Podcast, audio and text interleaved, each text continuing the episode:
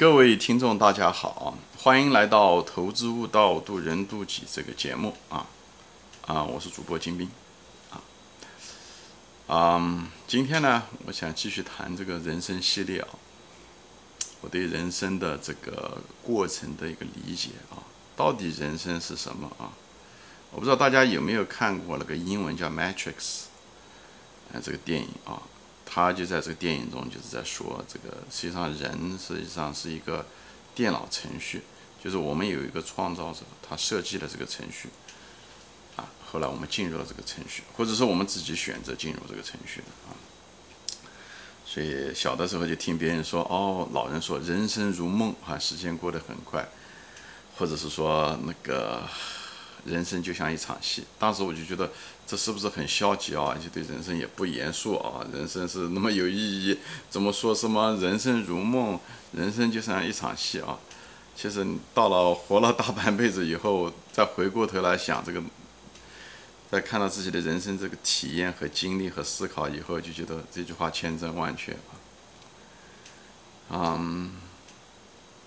如梦，对不对？我们平时的时候，晚上做梦的时候，有的时候做的是噩梦，对不对？有的时候做的很高兴的梦，这梦里面都有喜乐、悲欢，对不对？而且很一个梦可能时间很短，可能十十来分钟，很可能有的时候就几分钟就做完了。但是这个梦中却发生很多事情，对不对？无论这个梦多么多么可怕，等一下子你那一瞬间醒过来的时候，你觉得哎呦，呃，如释重负的感觉啊，或者是一种嫣然一笑吧，就觉得哎呦。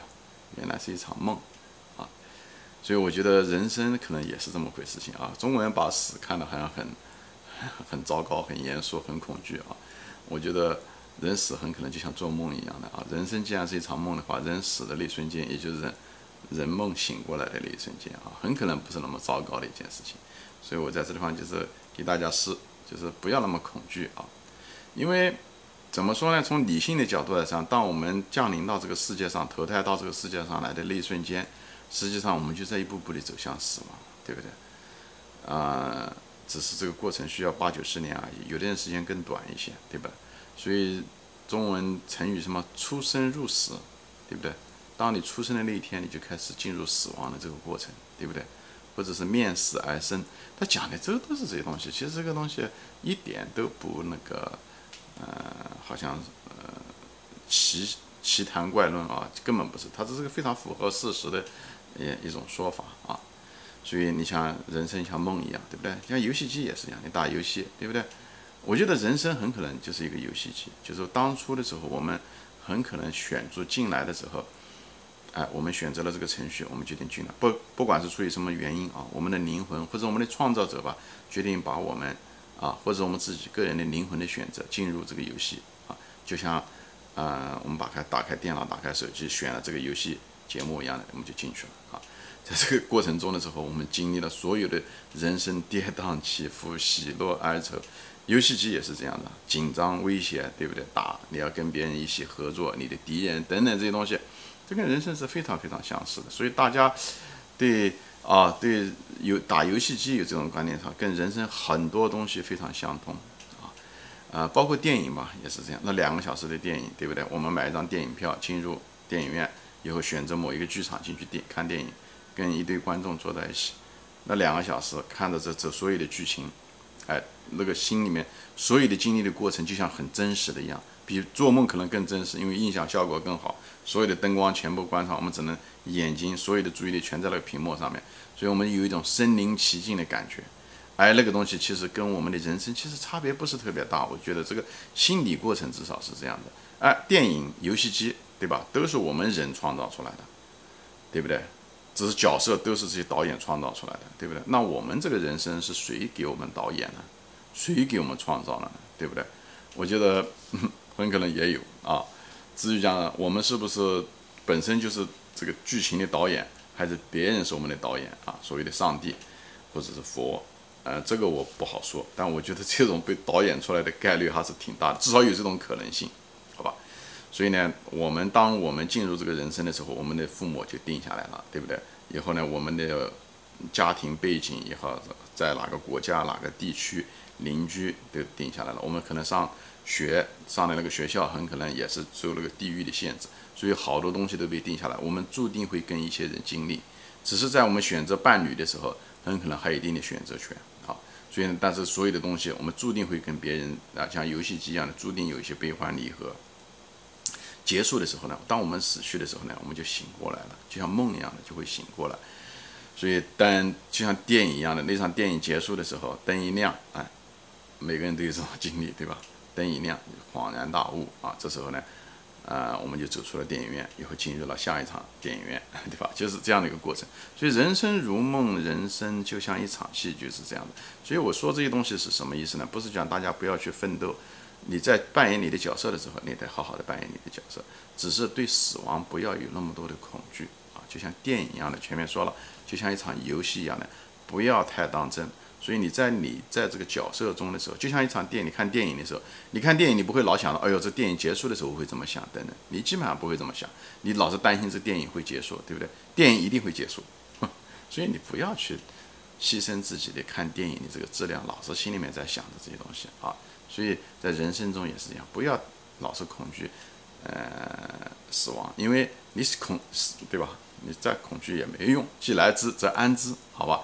所以呢，就不要恐惧死亡，也不要叹息自己的衰老。这是一个衰老跟死亡是一样的一个东西，就是你逃避不掉的。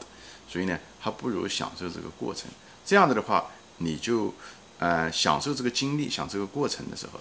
哎，你不要老去，呃，人生中的时候不要，就是讲为别人活。比方说说，哎呀，你的工作啊，什么东西的，天天烦恼啊，找工作烦恼，在工作中跟同事的纠缠啊，恋情也是的，不要享受过程。你当跟别人在一起谈恋爱的时候，哎，你给予他爱，啊，别人犯了一些错误呢，你尽量的容忍，不行，大家就分开，对不对？就像一场电影结束一样，对不对？得失也不要看得太重，你得到的同时，你也可能失去一些东西。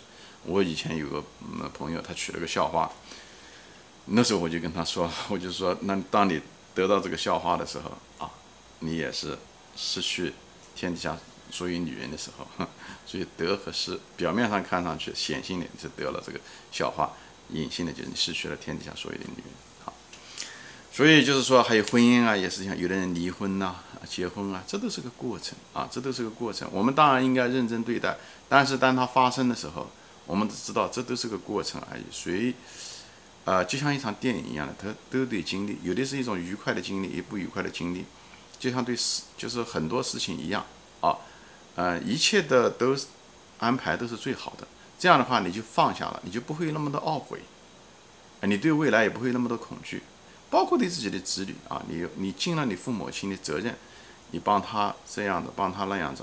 至于他会不会将来能不能够如你所愿？像你那样子成长，选择你认为他应该得到的工作或者学业或者怎么样怎么样，那个是他的功课要做的。你扮演你的角色，以后让他扮演他的角色，好吧？包括和社会啊、同学啊，都不要攀比。我觉得你攀比这些东西的时候，你就是说白了，你在电影中就没有集中精力经历这个电影，而太多的关注周围啊，嗯，我觉得很可惜，好吧？所以讲话的意思讲，大家不要害怕死亡，因为死亡是人生可能是最大的一个恐惧。所以把我们的恐惧放下来，很可能只是一场梦。等人生结束的时候，当你死亡的时候，很可能就是你梦做醒的时候啊。所以不像你想象的那么可怕。你你害怕你也得死，所以你就不要害怕啊，就放下啊，不要还有一个就不要过于纠结，在这世界上不要过于纠结，对金钱啊也好，对利益也好，都不要过于纠结，因为你谁都带不走嘛，这是再简单的道理。所以不要过于纠结，过去的就过去了，就像一个电影一样的。等电影结束的时候，灯亮的时候，一切都已经结束了，好吧？就是不要害怕死亡，不要害怕衰老啊！活在当下，享受每一口呼吸，呼吸，享受每一个的那种经历体验，就像你在享受在电影院中看电影的每个瞬间是一样的，每一个情节，每一个体验，那个可能是人生。最宝贵的东西，所以等你去世的时候，离开的时候，这个梦做完的时候，你觉得哦，这场电影不错，质量挺高，没有让我觉得很 boring，就是嗯，觉得没有意思，很无趣的人生，这是最糟糕的一场。人看电影最怕看的就很无序的电影，对不对？就是一点没有意思的电影。所以人生不管怎么样激荡起伏，按照你的想法去做，这样的话，你来到这个世界上八九十年，你会带着你灵性的升华，你也没觉得你浪费时间，你也没会觉得跟别人过于纠结争斗，以后为别人活了一辈子，好吧？不是为你自己的父母活一辈子，也不是为了你的子女活一辈子，把你的所有的期望都为了你子女，啊，最后你很可能会失望。你也不是为你的同学，嗯，那个活了一辈子啊，你就在你同学面前可以炫耀你拿了多少钱，买了多大的房子啊，你也不是在你邻居之间炫耀。所以人要为自己活，扮演好自己的角色，对吧？以后活在当下，当电影散场的时候，你觉得这是一场不错的电影，这就够了，好吧？今天就说到这里啊，谢谢大家收看，我们下次再见。